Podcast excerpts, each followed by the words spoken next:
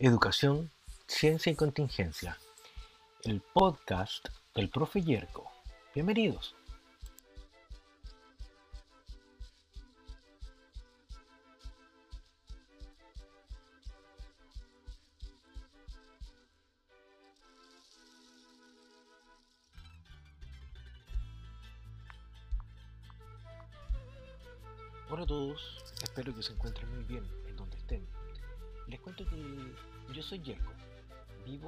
Coquimbo, una hermosa ciudad en la costa de la cuarta región de Chile.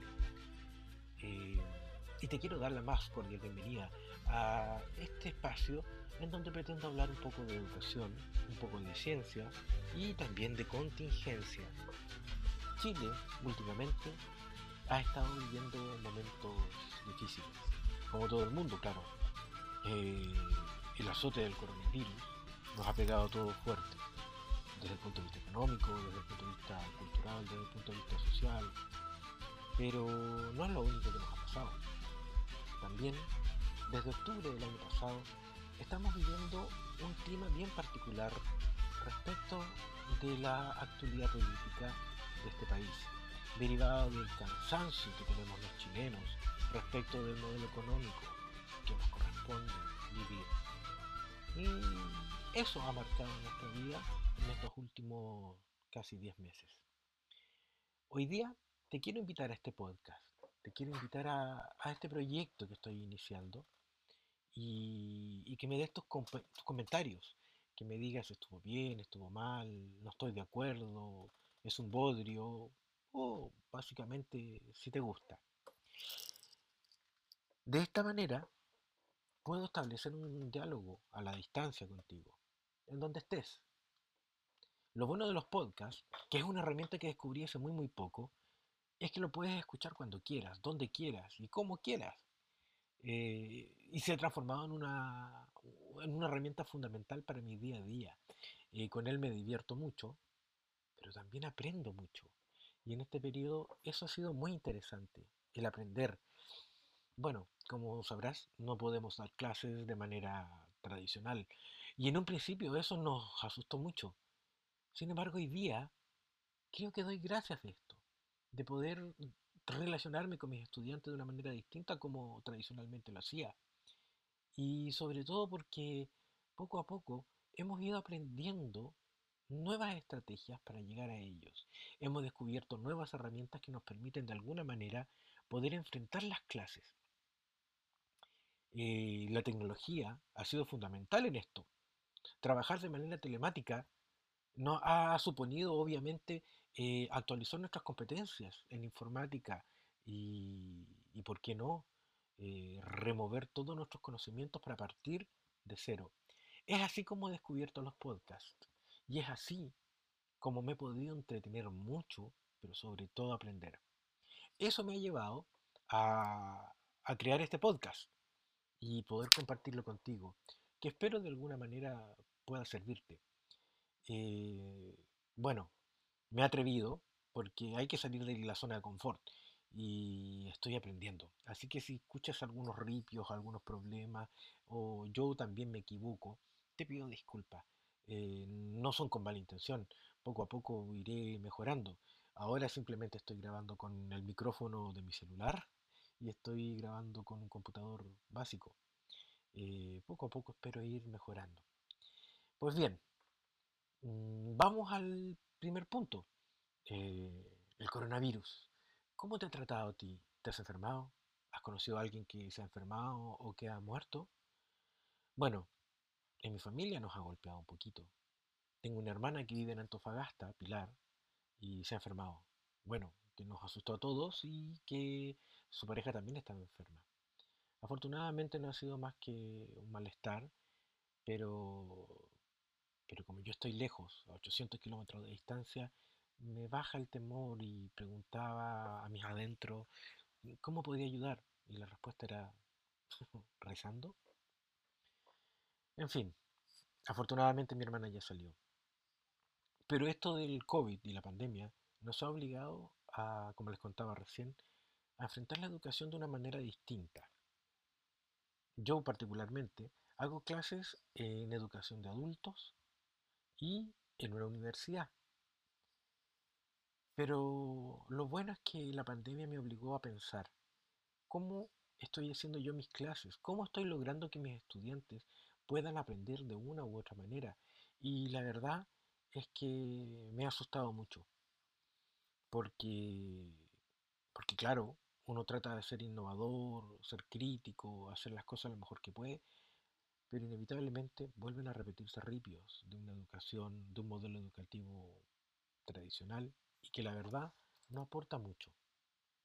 Desde esa perspectiva, eh, he querido poco a poco innovar. He trabajado en algunos proyectos que han sido muy interesantes. Hace algunos años atrás conocí el aprendizaje basado en problemas. Mm, y más o menos esta corriente educativa venía de Canadá. Me sirvió mucho para, para soltarme un poco. Uno de los problemas que nosotros los profesores enfrentamos cada día cuando hacemos clases es que inevitablemente repetimos los modelos con los cuales hemos sido educados.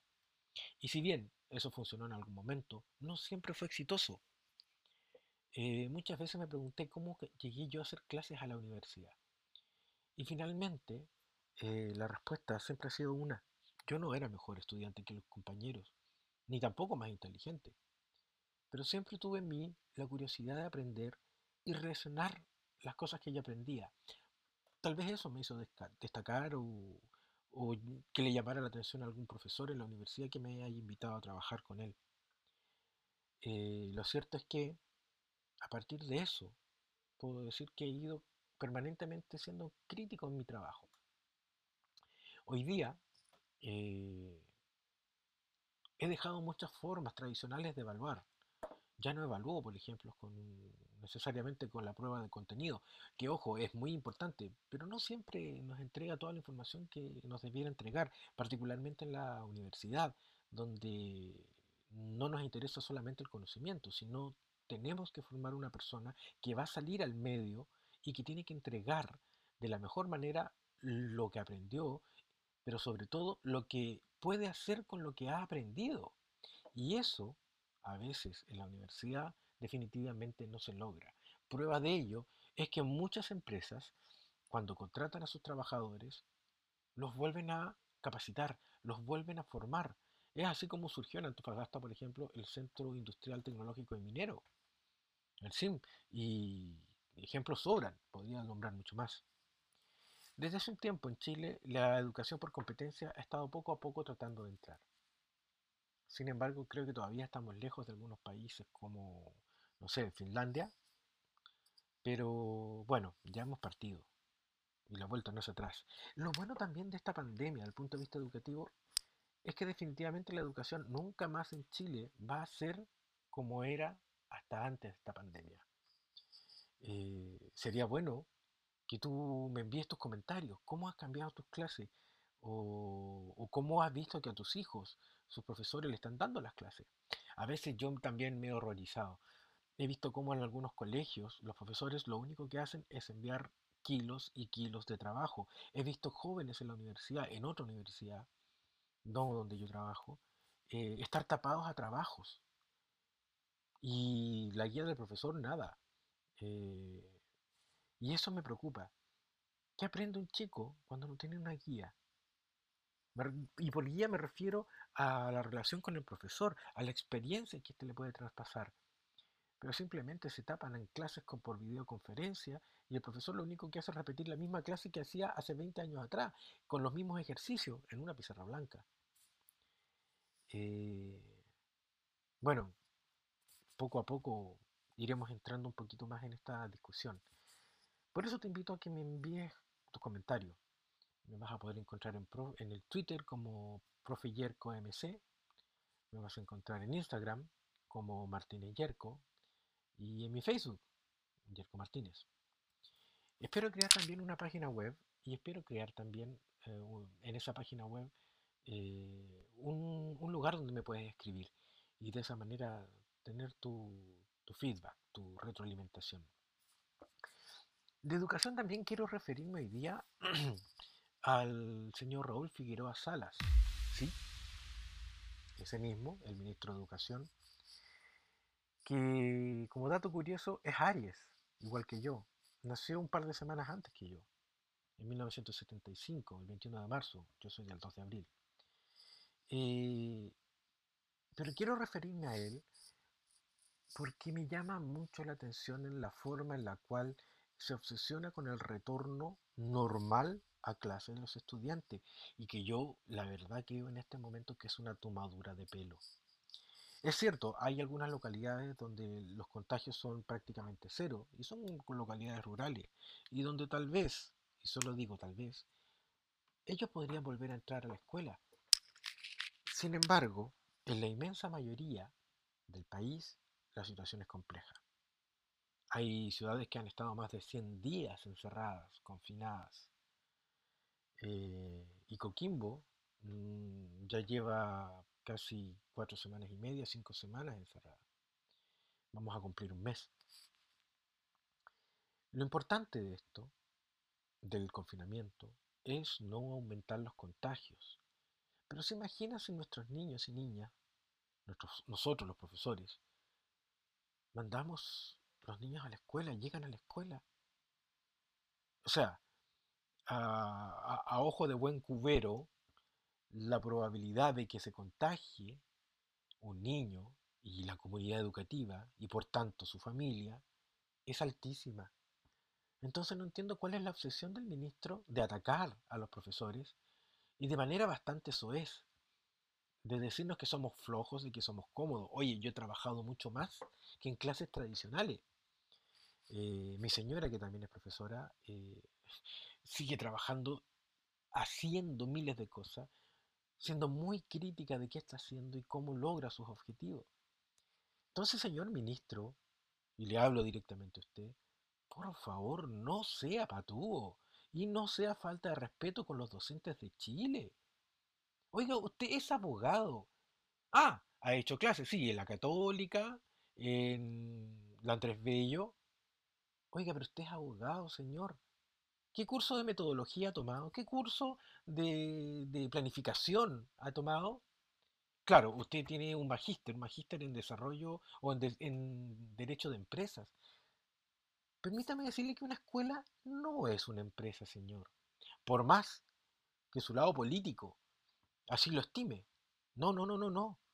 Una escuela, un liceo, un jardín infantil, un centro educativo, una universidad, un instituto profesional es algo radicalmente distinto a una empresa. Es un lugar donde niños, donde niñas, donde jóvenes y adultos van a buscar una esperanza de desarrollo para su vida, algo que les permita sostenerse. Y créame, señor ministro, que la educación como está hoy día en Chile definitivamente no aporta en nada. Somos analfabetos funcionales, como diría Mario Weisberg de Educación 2020. Señor ministro, eh, nos estamos mirando el ombligo y francamente usted no apunta de la mejor manera.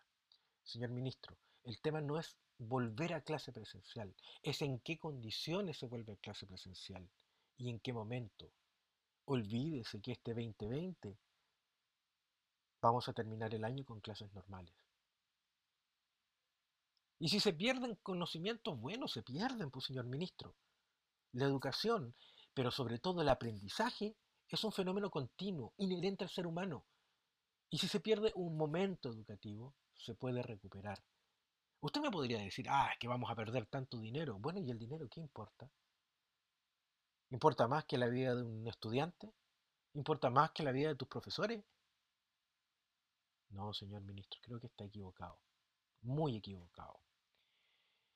Eh, en mis redes sociales publiqué que debería renunciar. ¿Y sabe qué? Después de haber escrito hace un par de días eso, cada día me convenzo más que usted, señor ministro, está dando palos de ciego y está respondiendo a los intereses de no sé quién, pero por favor, señor ministro, renuncie. Mi madre me replicó, ¿acaso tú lo harías mejor?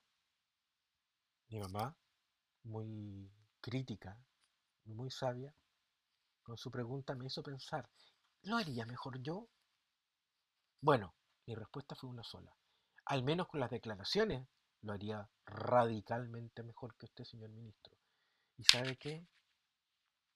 en la gestión a la cabeza del Ministerio de Educación, creo que también lo haría radicalmente mejor que usted. Y no es que yo sea mejor, pero yo sí soy profesor, señor ministro.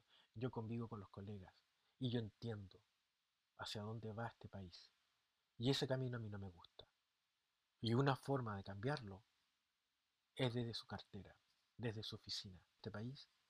Oye, es cosa de ver cómo los apoderados se atiborran a la entrada de un colegio esperando a su, a su pupilo. ¿Se imaginan que uno solo de ellos estuviera enfermo sin saberlo? La cantidad de gente que podría contagiar. No, es terrible, es terrible. Pero bueno, no les quiero dar más la lata con eso, porque espero que vengan muchos más podcasts, muchos más episodios de este podcast llamado Educación, Ciencia y Contingencia, el podcast del profe Yerko, para poder tratar más en profundidad estos temas. Otro tema que a mí me interesa mucho es la ciencia. ¿Por qué me interesa la ciencia? Bueno, porque los que me conocen saben que yo soy profe de biología y las ciencias me apasionan. Eh, y bueno, hace muy, muy, muy poco, hace un par de días nomás, se acaban de entregar los premios nacionales de ciencias. Y el Premio Nacional de Ciencia este año fue para, redoble de tambores, ni más ni menos que alguien que debieran haberle dado el premio de ciencias en Chile hace mucho rato y estaba muy postergado. Ni más ni menos que don Francisco Bocinovich. Él fue galardonado como Premio Nacional de Ciencias del año 2020. Una gran noticia, pero un notición. Al profesor Bocinovich se le conoce porque eh, es miembro de... Él es doctor de la Universidad de Chile, es licenciado en biología y su trabajo lo ha dedicado primordialmente a la fisiología ecológica y a la ecología evolutiva, eh, que son dos áreas que a mí me gustan mucho. Cómo funciona el cuerpo de un ser vivo y cómo ese funcionamiento del cuerpo se, ve reflejado en su evolución y, en su espacio donde vive, en su ecología. Así que yo estoy realmente feliz. Eh, bueno, el premio se lo dieron en realidad ayer. Eh, yo no sé cuándo tú escuchas el, podcast. Esa es la ventaja del podcast, lo escuchas cuando tú quieres o cuando tú puedes. Eh, hoy día nada, hoy día ya es 29, es 29 de agosto la noche y el premio se lo han dado ayer. Entonces, mi más sinceras felicitaciones al profesor Bocinovich, que es oriundo de Punta Arena y del cual yo tengo un par de papers que atesoro y un par de libritos que tengo por ahí que, que él ha editado con la Universidad Católica, porque finalmente termina trabajando ahí. A pesar de que se formó en la Chile y trabaja en la Católica, no tiene ese, esa, ese problema de yo soy de la Chile yo soy de la Católica, que francamente debiéramos dejar atrás hace mucho rato, eh, que yo soy del Colo, que yo soy de la Chile. Pero, pero bien, bien, yo estoy muy feliz por ese premio, eh, porque el profesor Bosinovich definitivamente es un crack, un crack de la ecología, un crack de la ciencia. Oye, el profesor Bosinovich tiene más de 300 papers easy. O sea, ¿cachai lo que significa eso? Si no lo sabes, un paper es la forma como los científicos exponen al mundo sus hallazgos, ¿ya? Y a partir de esos papers, eh, se tienen que indexar, se tienen que guardar en revistas. Cuando uno escucha eh, que una persona ha publicado un paper, significa que ese artículo científico que fue publicado por una revista científica eh, tiene distintos impactos. El profesor Bosinovich ha, ha logrado publicar en las revistas de altísimo impacto. Entonces, bien por el profesor Bosinovich, bien por el Premio Nacional de Ciencia. Creo que se lo vieron, debieron haber dado hace mucho tiempo, pero bueno, tampoco hay que negar que hay otros profesores, otros científicos que aquí en Chile que son muy buenos y que definitivamente hacen una labor espectacular. Eh, ¿Para qué hablar, por ejemplo, del, del profe Massa en física? Oye, entre paréntesis, les recomiendo el podcast que él tiene en emisor podcasting. Si quieres aprender un poquito de física, un poquito de astrofísica, por Dios, qué manera de entretenerme. Qué tipo más eh, genial. Así que poco a poco les voy a ir dando también algunos tips de otros podcasts que estoy escuchando que son muy, muy, muy buenos. Tal vez, aparte del de Profe Massa, que está en emisor podcasting, un podcast que yo creo que te va a gustar si eres inquieto y quieres tratar de cambiar la educación y hacer de tu práctica pedagógica algo más reflexiva y algo más interesante, te recomiendo eh, un, un podcast español que se llama Píldoras de Educación. La verdad es buenísimo. Yo ya voy en el capítulo 45 eh, de ese podcast y tiene casi 60, creo, 50 por ahí. Es un muy, muy, muy, muy buen podcast. Eh, pero bueno, no les voy a dar más la lata con eso. Ya poco a poco ustedes van a ir escuchando más podcasts y seguramente eh, se van a ir a lo mejor haciendo fanáticos. Y si no te gusta este sistema, bueno, bien, tampoco tienes por qué quedarte. Eh, la idea así es poder compartir. Es otra forma para mí de hacer clases, de acercarme a ti, que estás lejos, y, poder decirte, vamos, que tú también puedes, que tú también eres genial, que tú también puedes aprender. Así que bueno, nada, eh, yo me siento sumamente contento de poder hacer este podcast. Les pido disculpas si me he equivocado, pero bueno, estoy aprendiendo. Y, que ya bien me viene salir de la zona de confort para hacer cosas nuevas.